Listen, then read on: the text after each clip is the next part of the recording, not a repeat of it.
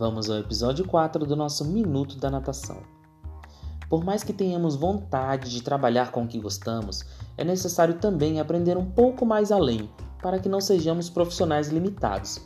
Essa é a grande verdade com a qual começa esse podcast. Muitos professores hoje em dia não aceitam essa tendência para se destacar no mercado. Importante saber que à medida que o profissional aumenta o nível de especializações dentro da área de desejo, ele vai ganhando mais espaço dentro da mesma mas que no começo é extremamente relevante o professor correr atrás de um leque maior de habilidades, tratando-se de saber da aula. O que tem observado dentro da área de natação é a vontade do profissional querer somente uma coisa, achando que nos anos iniciais de profissão já se tornará um especialista, não havendo então necessidade de aprender dentro da própria área de atuação sobre outras atividades. Isso é um engano. O professor deve optar pela diversidade e pluralidade de habilidades que vão fazer com que ele se destaque dentro da área de atuação.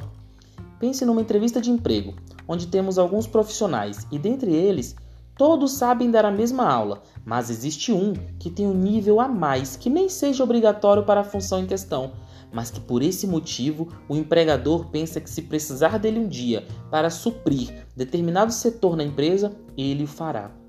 Então, por achar que já era especializado, acaba perdendo uma oportunidade. Minha dica: aprenda e aprenda, desenvolva e desenvolva, seja profissionalmente diversificado e aos poucos vá se especializando e se dedicando mais à sua desejada área, mas nunca limite-se a somente uma coisa ou outra, saiba sempre mais. Um abraço e até o próximo Minuto da Natação.